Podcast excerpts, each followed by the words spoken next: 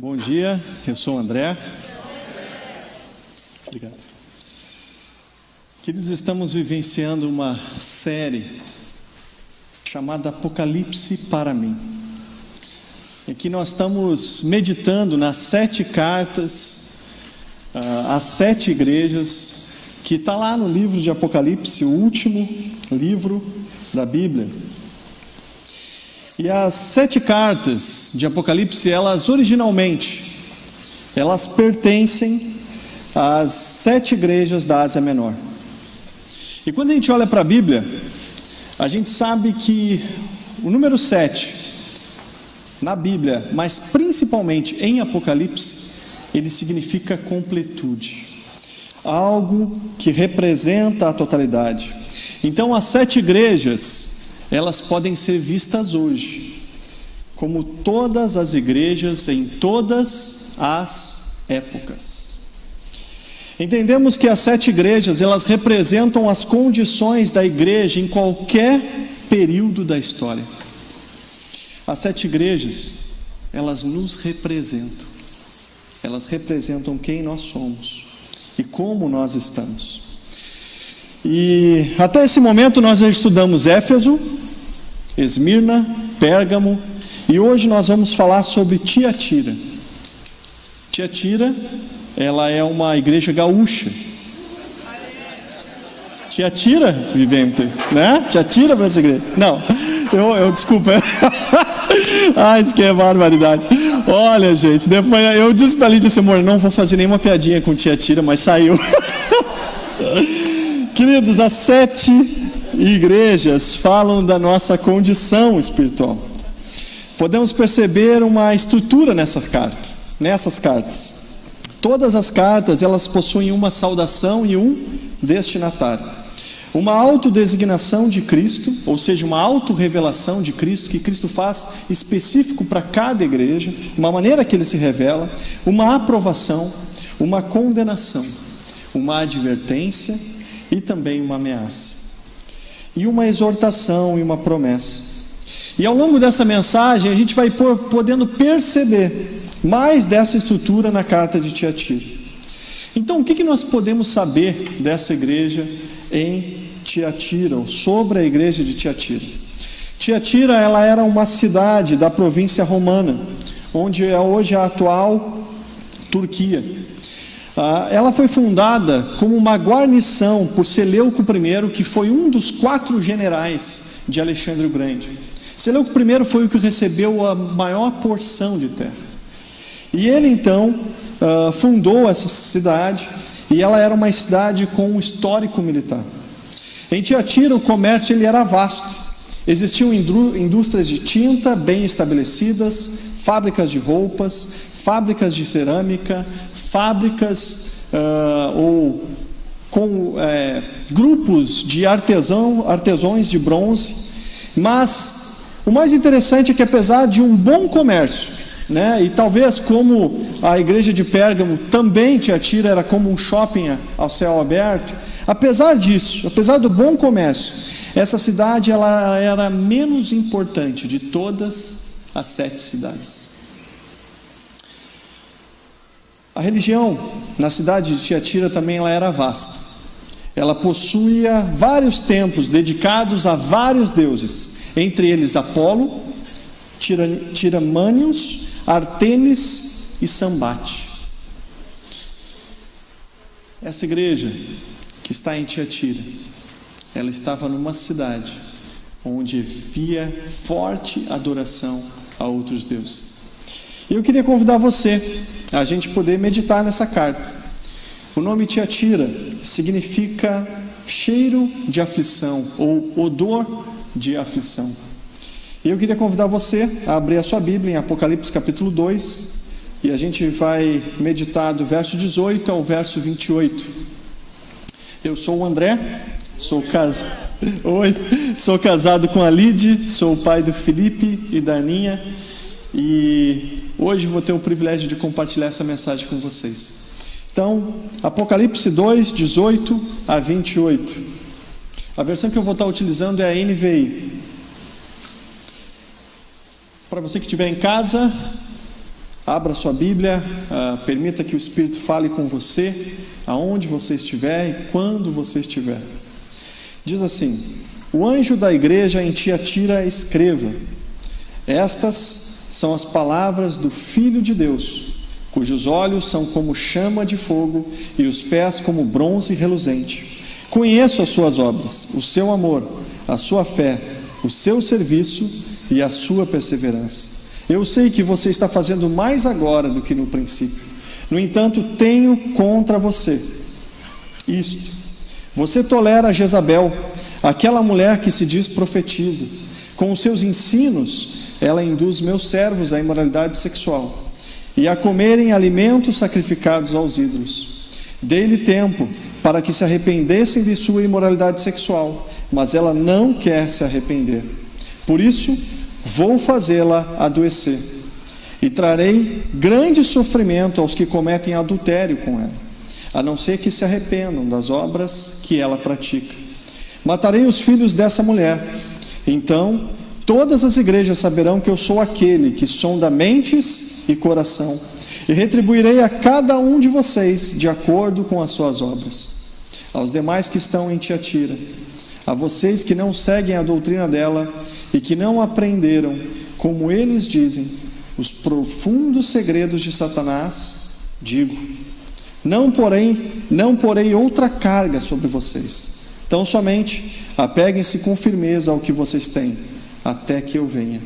Aquele que vencer e fizer a minha vontade até o fim, daria autoridade sobre as nações. Ele as governará com cetro de ferro e as despedaçará como um vaso, como a um vaso de barro. Eu lhes darei da mesma autoridade que recebi do meu Pai. Também lhes darei a estrela da manhã. E aquele que tem ouvidos, ouça o que o Espírito diz às igrejas. Vamos orar? Pai, nós agradecemos nessa manhã por todas as palavras e todas as intenções de amor que o Senhor já manifestou para nós até esse momento. Pai, o que nós clamamos agora, abre os nossos ouvidos espirituais. Deus, tira escamas para que possamos enxergar aquilo que o Senhor quer revelar aos nossos olhos, para que a nossa mente e o nosso coração possam estar tão alinhados com o Senhor, Pai, que possamos ser a igreja que permanece fiel nessa terra. Pai, nos abençoa com a tua presença, nos abençoa com o teu espírito, nos abençoa com a manifestação do Senhor através da tua palavra. Pai, nós clamamos isso e nós fazemos essa oração em nome de Jesus. Amém. Queridos, recentemente, ah, a Lid, minha esposa, que tem apenas 34 anos, ela precisou passar por uma cirurgia de catarata. Era uma catarata congênita. E que nós já vínhamos acompanhando ao longo dos anos, até que chegou o um momento em que o médico disse: Olha, não tem mais o que fazer, nós precisamos operar. E foi muito interessante acompanhar a Lid nas consultas, mas também acompanhar a Lid no dia da cirurgia e ouvir as colegas de enfermidade dela. Todas mulheres com mais de 60, 65 anos para cima, e a Lid lá. Foi muito interessante ver isso. Mas é muito mais interessante perceber que essas enfermidades na visão, elas podem aparecer em muitas pessoas em diversas idades. Mas entre uh, essas muitas enfermidades que podem aparecer na nossa visão, nós temos algumas que são mais comuns. Por exemplo, a miopia. A miopia, ela é a dificuldade de enxergar objetos a uma longa distante ou objetos que estão distantes. Em resumo, essa enfermidade ela acontece porque a imagem dentro do olho de uma pessoa com miopia, ela acontece antes da retina. Alguém aqui tem miopia? A Lid tem miopia. Continua tendo miopia. Mas houve uma época em que ali e eu nós morávamos na Protásio Alves. Né? Nós não tínhamos carro, não tínhamos as crianças e nós aproveitávamos aquele tempo para caminhar da Protásio Alves até a nossa sede antiga que era ali na Silva Jardim. Então no domingão eles fecham ali aquela a, a, a perimetral, né? E aí então nós aproveitávamos esse tempo para fazer uma caminhada, né, e irmos servir ao Senhor já aquecidos, né, com uma boa caminhada. Era mais ou menos uma caminhada de 30 minutos. E gente, a Lid, ela geralmente acorda muito alegre. Ela ama o verde, ela ama dias bonitos, ela ama dias ensolarados, ama dias com chuva. ela ama acordar. E naquele dia, né, uh, nós saímos para caminhar. Eu, eu sou colérico com fleumático, né, mais fleumático do que colérico. Então, quando eu acordo, eu repasso o meu dia inteiro na minha mente antes de levantar da cama. Eu penso em todos os momentos e toda a energia que eu vou ter que investir em cada reunião, em cada programa que vai acontecer naquele dia. Eu repenso todas as possibilidades de erro que podem acontecer e já me previno para aquilo que pode acontecer de ruim. E eu geralmente acordo, eu preciso de um tempo assim, né? Sem muito sorriso, né? Mais quieto, né? Silencioso, né? Mais para dentro, né? Bom, eu casei com a senhora Alegria. Eu amo a Lid. Né? E eu, essa semana, estava lembrando dessas histórias e pensando quanto Deus foi bom comigo. Não é qualquer mulher que caminha 30 minutos para ir servir ao Senhor juntos, mas ela estava lá sempre comigo. E um belo dia, nós estávamos caminhando, eu com a senhora Alegria pela manhã, e nós estávamos, nós usávamos aquela caminhada também para orar. E nós estávamos orando, né? E ali estava orando e agradecendo pelo sol, agradecendo o privilégio de nós podermos servir no reino de Deus. Então ela começou a agradecer pela natureza. Aí ela começou a agradecer o sol, né? O vento, a brisa. Eu não estava sentindo, mas ela estava. O céu. Então ela começou a agradecer e ela disse assim: Deus, obrigado, muito obrigado por esses passarinhos. E aí eu estava, a gente estava caminhando, né? Então estava orando de olho aberto. e aí ela falou assim: obrigado por esses passarinhos. Eu fiquei olhando assim, passarinhos. Onde é que estão tá esses passarinhos que eu não estou vendo, né? Aí eu falei assim, Lídia, onde é que estão os... Aí interrompi a oração, né? Eu disse, onde é que estão os passarinhos? Ela assim, ali, os passarinhos, ali, ali no fio, bem alinhadinhos, ali, ó, quatro passarinhos bem bonitinhos. Eu tenho uma foto dos passarinhos para vocês, queria mostrar.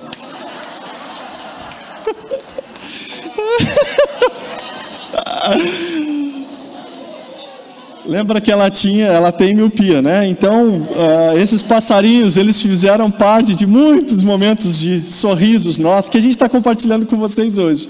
Mas a gente já riu tanto desses passarinhos, né?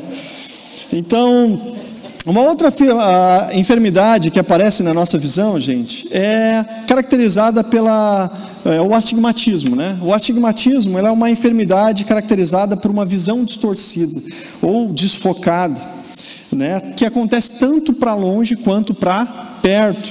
As pessoas atribuladas com essa enfermidade, elas dizem que possuem uma visão embaçada, né? Elas não conseguem perceber bordas, né? E, e ali também tem astigmatismo. É uma outra enfermidade, né? Uh, uma outra enfermidade que também acomete os nossos olhos é a hipermetropia. A hipermetropia é causada por um erro refrativo, que não permite a formação da imagem correta na retina. A imagem é projetada depois da retina, por isso que a gente precisa de usar óculos para corrigir tanto a miopia quanto a hipermetropia. E antes que você me pergunte, ali de pós-cirurgia de catarata, tem agora também hipermetropia. Mas, além dessas enfermidades, como a miopia, o astigmatismo, a hipermetropia, nós temos também a presbiopia. E essa, ela também é conhecida como vista cansado, ou também síndrome do braço curto. Então, gente, talvez existam pessoas que estão acometidas disso, né? Eu preciso dizer que eu fui vendo, eu sei que um dia o meu dia vai chegar, mas eu fui vendo na equipe pastoral, né? essa presbiopia começando a acontecer. Quando a gente estava em algumas reuniões, né? Mas então, André, por que, que você está falando tudo isso? Porque a nossa visão sobre nós mesmos, sobre os outros, sobre o mundo e até mesmo sobre Deus, ela pode ser míope, distorcida, hipermetrópica ou talvez cansada. Mas eu preciso dizer para vocês que a visão de Jesus ela é perfeita. Ele sabe exatamente quem você é, onde você está e como você está e a condição que você está. Ele vê tudo de longe e de perto. A sua visão não fica cansada, ele enxerga o mais íntimo do nosso ser e nada escapa ao seu conhecimento. Jesus é o Deus que te vê. Jesus, ele é o Deus que te vê agora. Jesus é aquele que enxerga a nossa real condição. E ao olhar para a igreja de Tiatira, Jesus se apresenta como aquele que tem olhos como fogo ele percebe tudo.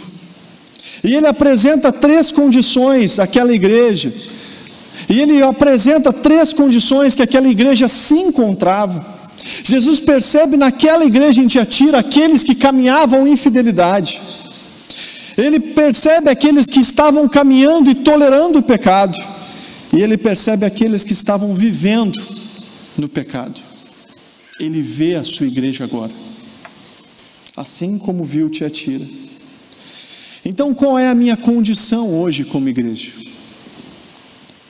Qual é a tua condição?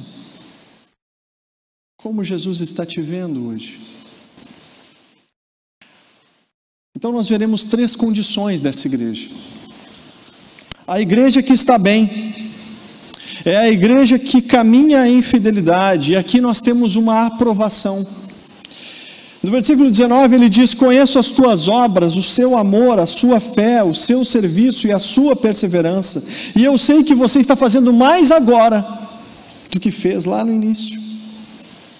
Jesus ele faz algumas afirmações positivas à igreja de Tiatira. Jesus faz algumas afirmações positivas para a igreja que estava andando em fidelidade. Ele diz: Eu conheço as suas obras.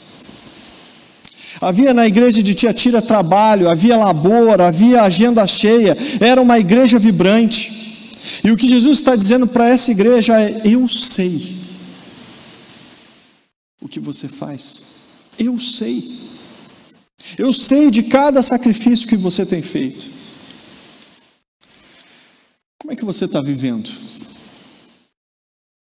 Você tem servido ao Senhor Jesus com aquilo que Ele te entregou para servir?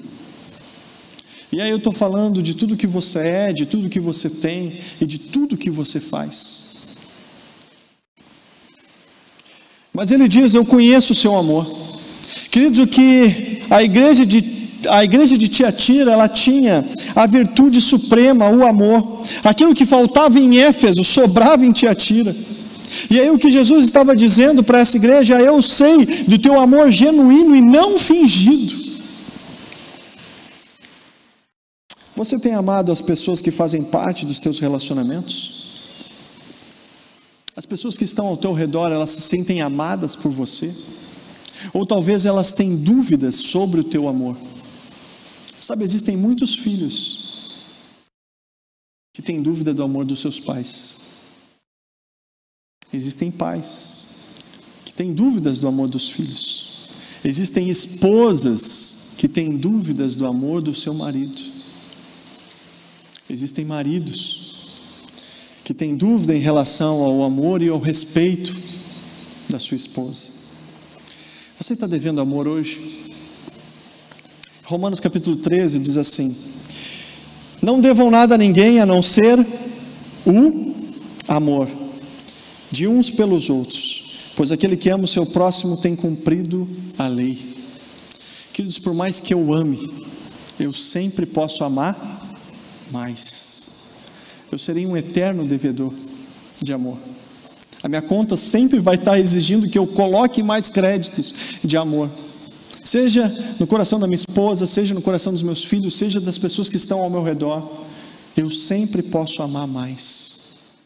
Mas eu nunca posso amar menos do que Deus quer que eu ame. A igreja de Tiatira era uma igreja que amava. E ele diz: Eu conheço a sua fé. A igreja de Tiatira era uma igreja que vivia pela fé.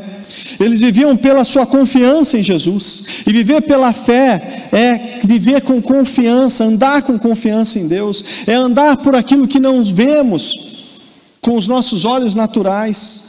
Viver pela fé é caminhar numa dependência de Deus. E Jesus afirmou para essa igreja que andava em fidelidade: Eu estou vendo a tua fé.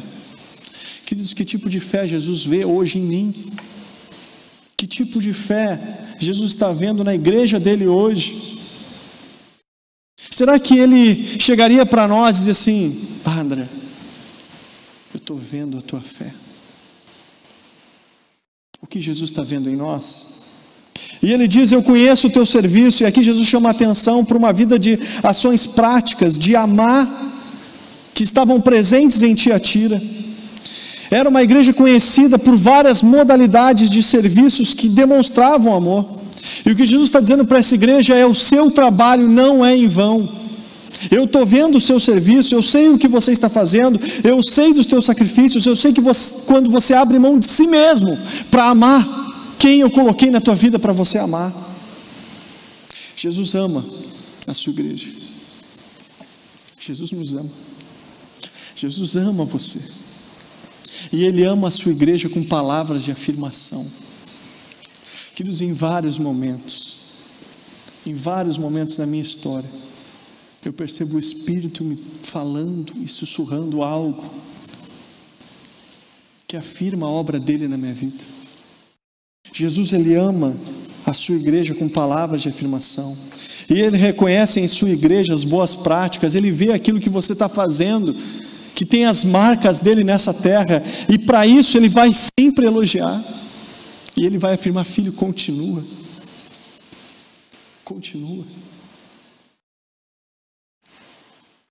Ele diz para a igreja de Tiatira, para aquele grupo que andava em fidelidade, ele diz: Eu conheço a sua perseverança. Perseverar significa ser constante, permanecer, conservar-se, continuar. Jesus elogia aquela igreja que permanece fiel, e ele diz: Eu sei o que está acontecendo, mas mesmo assim você está permanecendo. A igreja que pacientemente segue confiando em Jesus, ela vai ser elogiada por Ele. O que Jesus está dizendo para essa igreja, eu sei o que você tem sofrido, mas eu sei que você tem permanecido no meio das aflições. Jesus olha para a igreja de Tiatira e percebe uma igreja que estava sofrendo, mas perseverando. Ele afirma e elogia: Eu sei que você está fazendo mais agora do que fez no princípio. Sabe, eu gosto da tradução da Bíblia Mensagem, né, a tradução de Eugene Peterson para esse texto. Ele diz assim, no versículo 19, final do versículo 19: Sim, muito impressionante. Você está melhor a cada dia.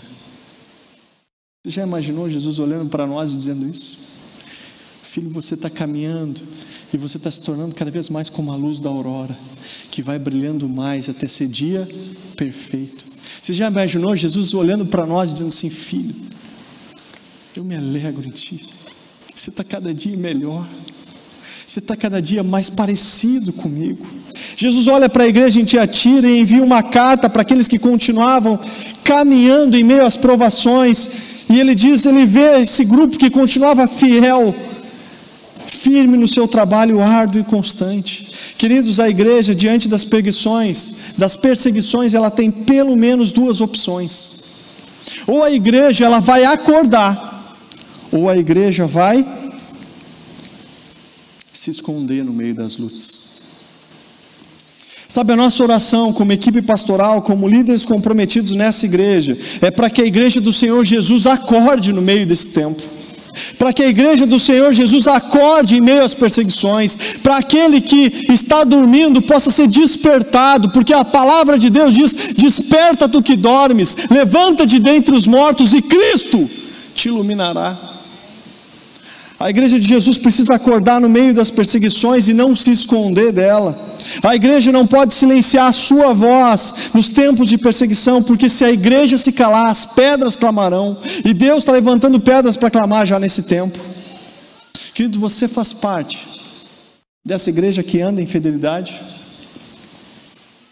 Quando Jesus te vê hoje, Ele identifica você como uma igreja fiel ou como uma igreja que está andando em fidelidade.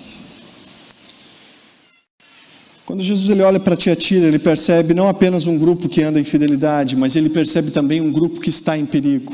E aí nós temos a igreja que está em perigo, a igreja que caminha na tolerância.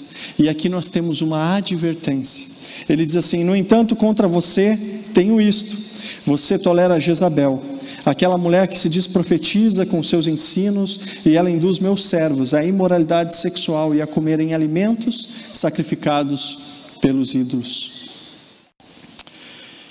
Esse grupo, ele tinha uma característica que também pode ser vista em outras igrejas. Em outras igrejas no livro de Apocalipse, em outras igrejas no nosso tempo, esse grupo ele tinha uma característica, a tolerância.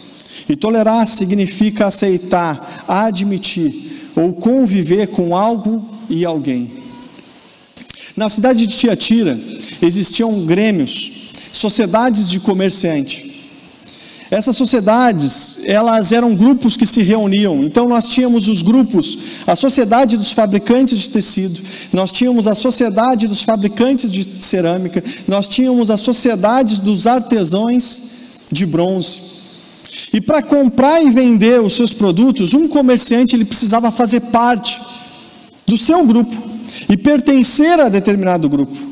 Porém, essas sociedades exigiam a participação não só no comércio, mas também na filosofia de vida deles. Eles exigiam que os seus membros participassem de orgias, bebedeiras, festas de adoração a ídolos, adoração a imagens. Queridos, era um jogo de sexo e religião misturado. E para você vender e comprar dentro da cidade, você precisava participar de um desses grupos. E aquele que não pertencia a esses grupos ou sociedades secretas perdia prestígio na cidade, perdia dinheiro e perdia negócios. E eu disse sociedades secretas porque alguns participavam disso secretamente. Alguns membros da igreja participavam secretamente. Porém, Jesus é aquele que vê. E ele denuncia o que estava sendo feito em secreto em público numa carta para toda a igreja ver. Por isso, muitos discípulos que pertenciam àquela igreja em Tiatira, eles aprenderam a tolerar práticas contrárias ao Evangelho e a negociar seus valores para não perder nem aqui e nem ali. E para não perderem oportunidades, status e lucros, eles começaram a tolerar algumas coisas. Eles passaram a tolerar o que negava a cruz de Cristo. Eles passaram a tolerar o que Deus não aprovava. O que, que você tem tolerado? O que você tem tolerado que Deus não aprova? O que você está tolerando na sua vida que Deus não tolera? O que você está tolerando para ser aceito em determinado grupo? Quais práticas Deus não aprova, mas eu tenho tolerado e praticado para receber a aprovação de pessoas? Quais valores eu tenho aberto mão para não me sentir deslocado? Queridos, a igreja de Tiatira estava em perigo. Que estava em perigo era aquela igreja que estava tolerando o pecado, convivendo com a imoralidade sexual, convivendo com a imoralidade espiritual e aceitando e tolerando ao ponto de não mais se incomodar com aquilo.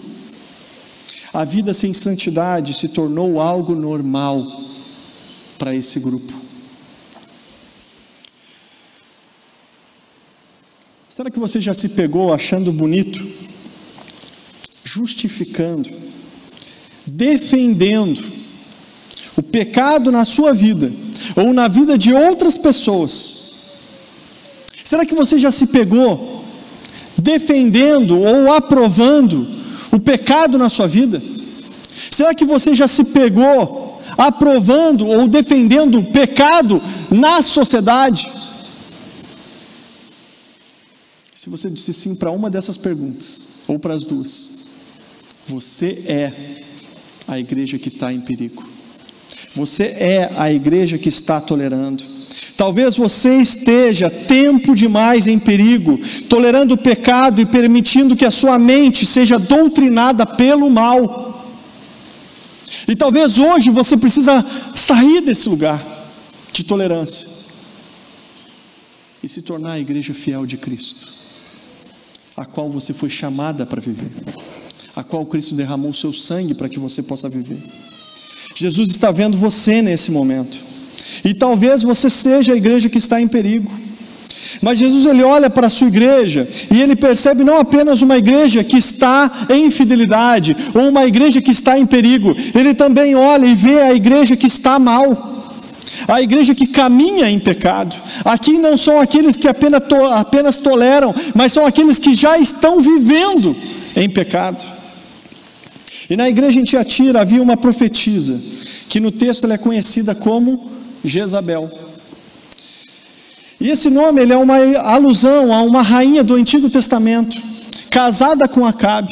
Jezabel, ela foi quem implantou no reinado de Israel a adoração a ídolos e a mistura no povo de Israel. A partir de Jezabel, ela levantou um sistema religioso com mais de 800 profetas, conduzidos por ela e por falsos deuses. Um sistema religioso imoral diante dos olhos de Deus. Um sistema não aprovado de sacerdócio. Jezabel ela é hoje sinônimo de rebeldia declarado contra tudo que é santo, justo, bom e agradável diante dos olhos de Jesus. A segunda Jezabel, descrita em Apocalipse, ela estava induzindo os servos de Deus ao pecado. Ela estava induzindo a igreja do Senhor Jesus a viver em pecado, como se nada fosse acontecer. Mas Jesus é quem vê a sua igreja, e Ele sabe os nossos pecados, Ele sabe o que nós estamos fazendo, Ele sabe dos nossos quartos e gavetas secretas, Ele sabe dos nossos filmes, Ele sabe dos nossos cliques na internet, ele sabe onde nós estamos e o que nós fazemos. Jezabel pregava que os pecados da carne podiam e deviam ser livremente praticados e tolerados. E pasmem, a igreja escancarou, abriu as portas para essa mulher. O seu ensino era: não há mérito em vencer o pecado sem antes experimentá-lo. Talvez você já ouviu isso. Talvez sua própria mente já disse isso para você. Só mais um pouquinho. Só mais essa vez. Ninguém vai saber agora. Depois eu me arrependo e paro. Jesus ele olha para isso. E ele vê uma igreja que vai mal e que precisa de orientação e disciplina. E por que, que a igreja precisa de disciplina? Disciplina porque ninguém dentro daquela igreja em Tiatira se levantou para desmascarar Jezabel e enfrentá-la. Sabe em Êxodo capítulo 2, diz que um novo rei se levantou no Egito. E esse novo rei, percebendo a força do povo de Israel e temendo o crescimento do povo de Israel, ele chamou Sifra Poá, as duas parteiras, e ele ordenou que elas fizessem o quê? Fossem fazer o parto. E se elas percebessem que era menina, deixassem viver. Agora, se fosse menino, o que ela tinha que fazer? Elas tinham que fazer? Matar aquele menino. Mas a Bíblia diz que essas parteiras temeram a Deus e desobedeceram às ordens do rei. E sabe o que aconteceu? O Deus que vê viu o que elas fizeram. E Deus levou em consideração as atitudes daquelas mulheres, por permitirem que os meninos vivessem. E Deus abençoou aquelas mulheres com famílias. Mulher, mulheres presentes aqui, Toda vez que você decidir honrar a Deus em suas atitudes e reações, Deus vai te abençoar com uma família vindo dos céus para você como um presente. Toda vez que você, mulher, decidir na sua vida honrar mais a Deus do que a si mesmo, ou a sociedade ao seu redor, ou as pressões nas quais você está vivendo, Deus vai te abençoar, porque é Ele quem te vê. E sabe, nós estamos vivendo um tempo em que, sob as ordens de um sistema maligno, está sendo ordenado a morte da masculinidade. E eu não tenho tempo aqui para entrar em todas as facetas desse assunto ou desse movimento. Mas uma coisa eu posso dizer: Deus abençoa as mulheres que estiverem comprometidas a abençoarem seus maridos e filhos homens, para que eles possam se tornar tudo aquilo que Deus planejou eles para serem. Deus vai abençoar mulheres que estiverem honrando e incentivando o crescimento dos seus maridos e dos seus filhos homens.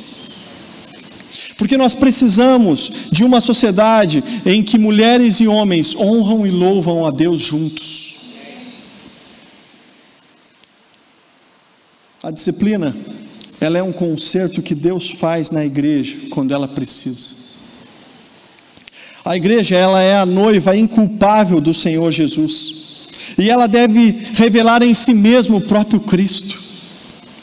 E a glória de Deus, ela é vista na igreja quando nós temos homens, mas também temos mulheres que refletem a Deus e que glorifiquem a Deus com a sua maneira de viver. A igreja em Tiatira estava sendo influenciada por uma falsa profetisa que estava incentivando homens e mulheres a cometerem pecados e acharem que nada aconteceria com eles. Porém, quando a igreja ela não vive em santidade, Jesus ele precisa disciplinar a sua igreja. E como é que acontece essa disciplina? Primeiro, Jesus confronta a sua igreja com misericórdia. Olha o que o texto diz. Versículo 21. Eu dei-lhe tempo. Eu dei tempo para você para que você se arrependesse da sua imoralidade sexual, mas ela não quis o quê? Se arrepender. Querido, Jesus não quer que nenhum de nós se perca. Você que está aqui hoje. Jesus ele olha para você, ele tem tanto amor por você como um pai que tem amor pelo seu filho. E ele não quer que nenhum de nós venhamos a nos per perder. E por isso que cada dia ela é uma oportunidade de se voltar para Deus. Nós podemos até dizer que talvez hoje o que me afaste de Deus seja uma simples oração: Pai, me perdoa, me recebe como filho de novo. Pai, me ajuda a vencer, me ajuda, Deus, a refletir o Senhor, me ajuda a não cair nos mesmos erros. Podemos dizer que Deus hoje espera uma oração sua e uma reação do teu coração. Por isso que a Bíblia afirma em Hebreus capítulo 4, versículo 7, se hoje vocês ouvirem a voz de Deus, não endureçam o seu coração. Talvez alguma palavra, alguma expressão que eu falei, como ser humano finito que sou, pode ter fechado o seu coração, mas eu preciso dizer para você: você não precisa abrir o seu coração para o André, você precisa abrir o seu coração para Deus, porque é Ele quem quer tratar com você. E Ele que quer falar ao seu coração e mostrar para você, talvez aquilo que você não está vendo, mas que tem te impedido de crescer e de se tornar a pessoa que Deus quer que você seja. Por isso é preciso aproveitar enquanto as portas da graça estão abertas para nós. Queridos, em Gênesis capítulo 6, versículo 5, diz que no tempo de Noé o povo era o que? Mal. E, o, e Deus via constantemente todo o pensamento e inclinação do coração do homem, e ele via que aquele pensamento e a inclinação do coração do homem na época de Noé era mal, era para maldade. E naquele tempo Deus decidiu castigar a terra, e ele enviou um dilúvio. E você conhece essa história? Nós contamos para os nossos filhos essas histórias. Mas sabe, o texto diz que Noé achou graça diante de Deus. Noé era um homem justo e bom, e ele foi instruído a fazer uma arca, e nessa arca animais eh, de dois a dois de cada espécie entraram nessa arca. Mas o que me chama a atenção nessa história é que o texto diz que um dia Deus fechou a porta da arca.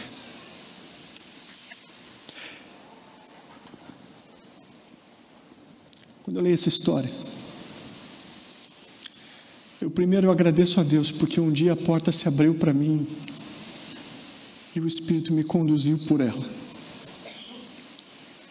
Mas também eu fico com temor a Deus, porque eu sei que um dia essa porta de graça que está aberta para nós hoje, ela vai se fechar. E quando ela se fechar, o que será de você que ficou fora? O que será de você que está fora dessa graça que Deus está manifestando? Vai chegar um dia em que essa porta vai se fechar. E é preciso aproveitar enquanto essa porta está aberta. A primeira maneira é que Deus confronta a sua igreja com misericórdia. Deus está dando tempo para você e eu, para que nós possamos nos arrepender. A segunda maneira que Deus confronta a sua igreja é com a disciplina. E ele diz assim no texto: Por isso vou fazê-la adoecer e trarei grande sofrimento aos que cometem adultério com ela, a não ser que se arrependam das, suas, das obras que com ela praticam. A disciplina, queridos, é um ato de amor. É quando Jesus está utilizando todos os seus recursos para chamar nossa atenção e para nos fazer perceber o que Ele está querendo dizer. Jesus afirma: portanto, eu jogarei ela numa cama, onde ela e os que cometem adultério com ela sofrerão terrivelmente. Jesus é quem vai trazer o sofrimento para aquele que teima e não se arrepender.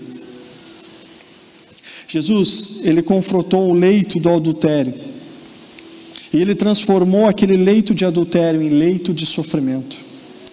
Jesus, ele vai fazer com que aquilo que antes trazia sabor na sua vida, se você não se arrepender, vai ser agora motivo de dor. Jesus transformou o prazer do pecado no chicote da disciplina. Jesus fez isso em Tiatira. Jesus está usando todos os seus recursos.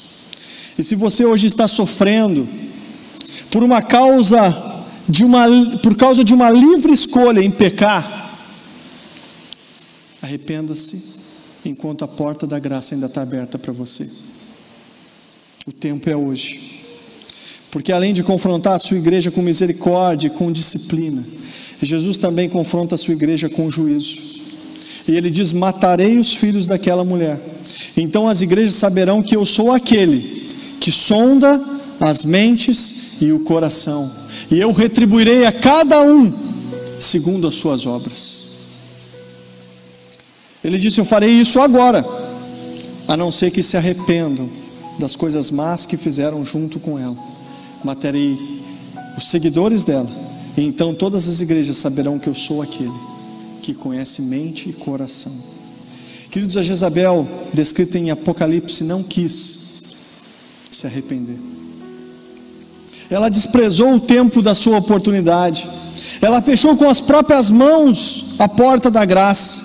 E ela rejeitou o sangue purificador de Cristo. Ela zombou da paciência do Cordeiro. O período do juízo é o momento em que não terei mais tempo. mas somente consequências. Você está vivendo em pecado nesse tempo? Você está vivendo conscientemente em pecado? Jesus está chamando você para voltar. Saiba que o juízo está vindo sobre todo aquele que arrogantemente escolher viver em pecado e rejeitando a graça de Cristo. Queridos, uma hora a conta vai chegar. E eu espero que nesse dia você tenha o privilégio de ver Jesus pagando a conta. Porque ele já pagou. Mas você precisa honrar isso. Até quando você acha que a oportunidade vai ficar diante de você? Queridos, quando a gente olha para essa igreja em Tiatira, nós vemos três condições presentes na igreja do Senhor Jesus. Nós temos a igreja que está indo bem, uma igreja que anda em fidelidade. Nós temos uma igreja que está em perigo, que está tolerando o pecado. E nós temos uma igreja que está indo mal, que está vivendo em pecado. Onde é que você está hoje? O Deus que te vê está perguntando. Ele está vendo você exatamente onde você está. E hoje eu gostaria de compartilhar três desafios com essa igreja do Senhor Jesus e uma oportunidade. O primeiro desafio vai para você, que é a igreja que está indo bem. Se você hoje, diante de Jesus, está fazendo parte da igreja que está indo bem, que no meio das lutas, está avançando em fidelidades, mesmo sofrendo danos, você continua caminhando com Cristo. Primeiro tome um cuidado. 1 Coríntios capítulo 10, versículo 12 diz que aquele que pensa estar em pé, cuidado para que não caia. Só da gente pensar que está indo bem, existe uma grande possibilidade da gente cair. Por isso continue com temor. Dependendo não do que você faz, das suas ações, das suas intenções, mas continue caminhando, dependendo da fidelidade de Deus sabendo que é Ele quem te conduz, Ele que te faz ir além, é a fidelidade de Deus que nos leva. Continue sendo fiel e dependendo de Cristo. Continue na presença dEle, confrontando o mal na sua própria vida, na sua própria mente, no seu próprio coração, e não deixando Jesus para trás em lugar nenhum. Que Ele seja a voz que te guie. E tem uma promessa específica para você. Então somente apegue-se com firmeza ao que você tem, até que eu venha. Jesus está dizendo para você o seguinte: pode me esperar que eu vou chegar. Mantém teu caminho, filho. Mantém teu caminho. Porque um dia eu vou vir, e quando eu chegar, toda dor vai parar todo sofrimento e toda lágrima vai se encerrar, e todas as limitações que você enfrenta os teus queridos não mais existirão. O segundo desafio é para você que talvez seja a igreja que está em perigo, que tem tolerado o mal. Volte para a rota principal. Sai dos atalhos. Para de pegar os atalhos. Mateus capítulo 7, versículos 13 e 14 diz assim: Entrem pela porta estreita, porque a porta larga e o caminho fácil levam para o inferno, e há muitas pessoas que andam nesse caminho. Querido, por que você vai andar nesse caminho? Sai daí, esse não é o teu lugar. Mas Jesus continua: a porta estreita e o caminho difícil levam para onde? Para a vida. E poucas são as pessoas que entram nesse caminho e você pode ser uma delas. Aonde teu estilo de vida está te levando? Você está se parecendo mais com quem? Queridos, a igreja que está em perigo é a igreja que parou de refletir a santidade de Cristo e passou a refletir a tolerância do mundo. A igreja que está em perigo é aquela que está permitindo que seus pensamentos cogitem a possibilidade de viver em pecado e mesmo assim serem perdoados pela graça. A igreja que está em perigo é aquela que se esconde no tempo da aflição, que esconde a sua voz diante do discurso do mal. Por isso, ser fiel, mesmo cercados por infiéis. Arrependa-se, pare de negociar os seus valores, volte à rota principal e saia dos atalhos, pare de pegar atalhos. Jesus está chamando você para sair do perigo. Nenhum pai quer ver seus filhos no perigo. Jesus vê você agora. E Ele está dizendo: sai daí e volta para o meu caminho. E eu sou o caminho, a verdade e a vida. O terceiro desafio é para a igreja que vai mal. Jeremias capítulo 15, versículo 19 diz assim: Se você voltar eu receberei e você será meu servo de novo. De novo. Queridos, não há lugar melhor do que estar na casa do Pai e ser a casa do Pai. Então, se você hoje é a igreja que está indo mal, se você é a igreja que tem caído no pecado, aproveite a porta da graça hoje aberta e disponível para você, porque um dia ela vai fechar e quando ela fechar, que será de você e o que será de mim? Se ela fechar e você ficar de fora. Por isso aproveite a oportunidade. Existe uma promessa para a igreja que decidir ser fiel até o fim. Ele diz: aquele que vencer e fizer a minha vontade até o fim, eu darei autoridade sobre as nações, e ele governará elas com um cetro de ferro, e despedaçará como um vaso de barro, e eu lhes darei da mesma autoridade do meu Pai, e também lhe darei a estrela da manhã. Aquele que tem ouvidos, ouça o que o Espírito diz às igrejas. A autoridade sobre as nações, ela, tá, ela se junta ao simbolismo da estrela da manhã. Queridos, assim como a escuridão da noite não pode impedir que a estrela da manhã nasça e faça sua luz brilhar, da mesma maneira, Jesus está dizendo que a igreja do Senhor Jesus, fiel, vai brilhar no mundo. Ela será vitoriosa e impossível de impedir o seu brilho, pois a força da igreja ela está alicerçada na certeza de que Jesus vai voltar. Maranata, vem Senhor Jesus, Ele vai voltar. Que tipo de igreja eu serei para Ele? Eu queria te convidar onde você está hoje, a se permitir, não uma autoavaliação, mas uma avaliação do próprio alto sobre a tua vida. E não tem nada melhor do que uma igreja que anda de joelhos com o Senhor. Eu queria convidar a igreja do Senhor Jesus hoje a se ajoelhar onde você está, se a tua saúde permitir. E nós orarmos juntos.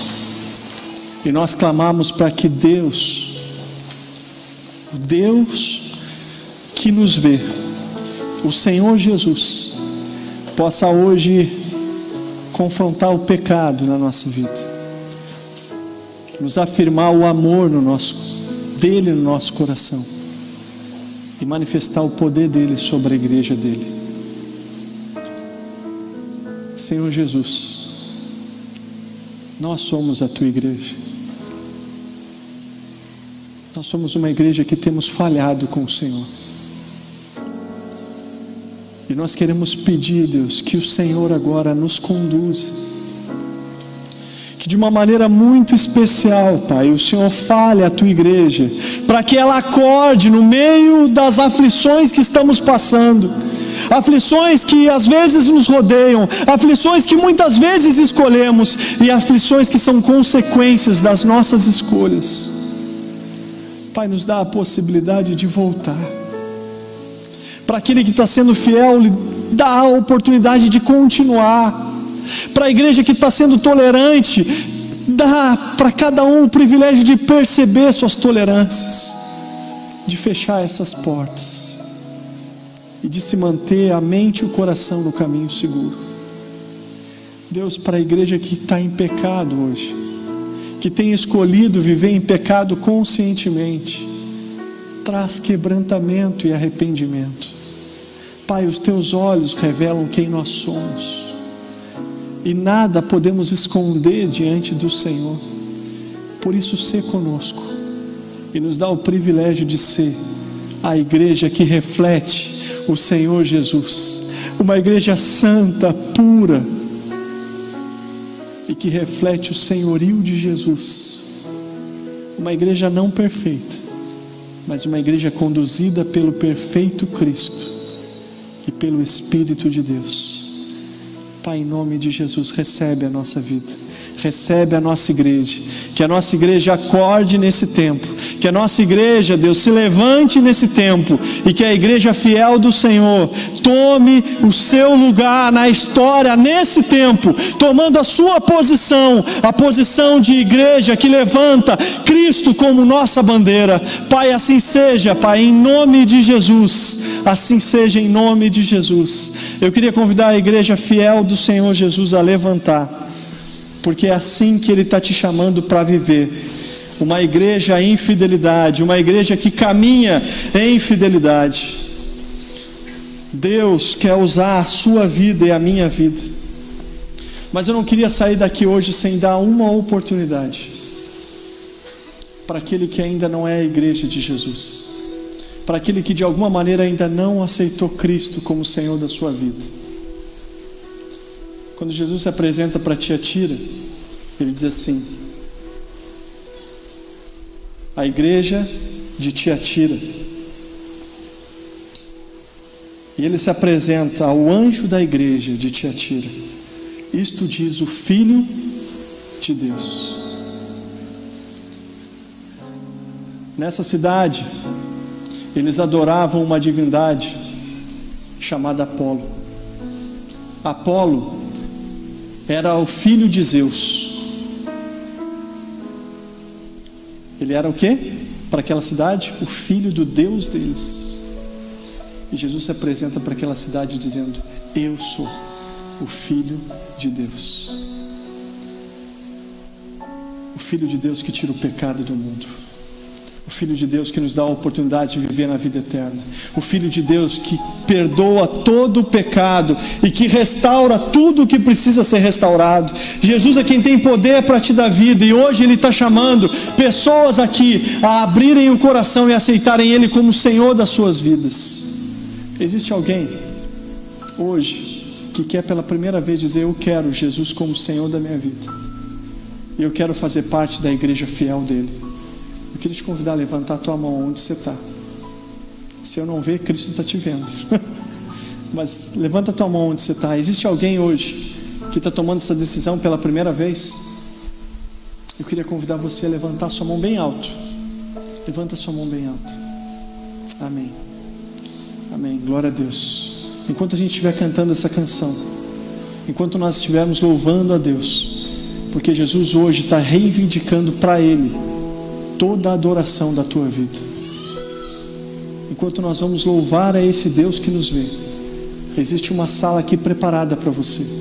Existem pessoas que vieram hoje cedo para orar por você, porque espiritualmente nós sabíamos que essa decisão iria acontecer. Então, enquanto essa canção estiver tocando, enquanto a igreja estiver adorando ao Senhor Jesus, você pode sair do seu lugar, você que tomou a sua decisão por Jesus e você vir nessa sala aqui, nós temos uma equipe que quer acolher você, e que quer amar você, e que quer acompanhar você, para que você seja igreja fiel. Que Deus nos abençoe. Igreja, vamos louvar o Senhor juntos.